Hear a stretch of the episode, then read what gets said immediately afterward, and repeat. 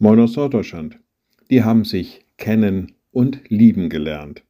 Naja, manchmal werden diese Sprüche verwendet bei Hochzeiten oder auch später nochmal bei Hochzeitsjubiläen.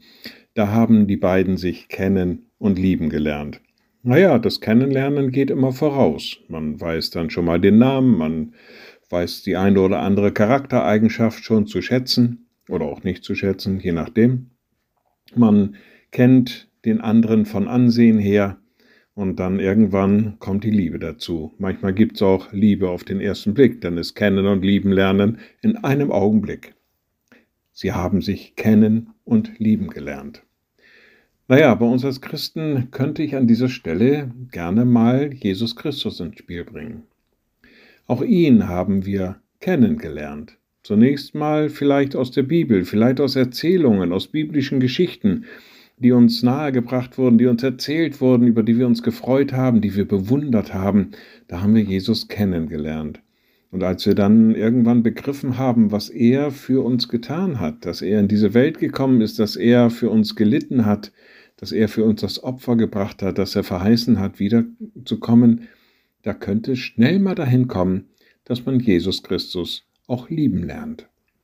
Kennen und lieben lernen. Das geht also auch mit Jesus Christus. Und so verstehe ich auch im Epheserbrief den Schreiber, wenn er sagt, ihr habt Christus nicht so kennengelernt. Er hatte zunächst zuvor einige Ausführungen gemacht, wie so der alte Mensch ist mit all seinen negativen Eigenschaften und all dem, was man verkehrt macht und so weiter und so weiter.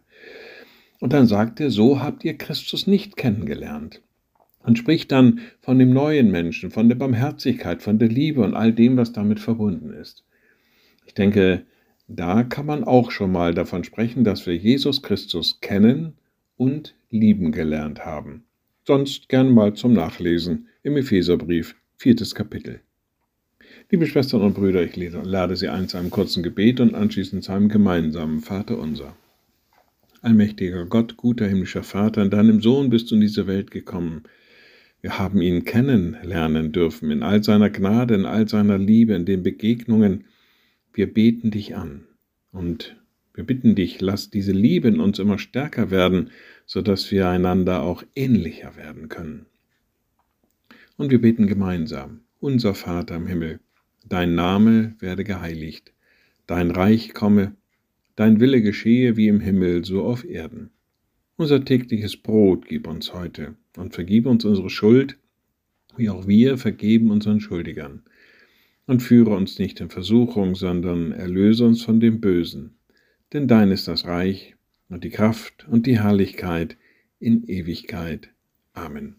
So seid gesegnet, bleibt behütet und bleibt gesund. Tschüss.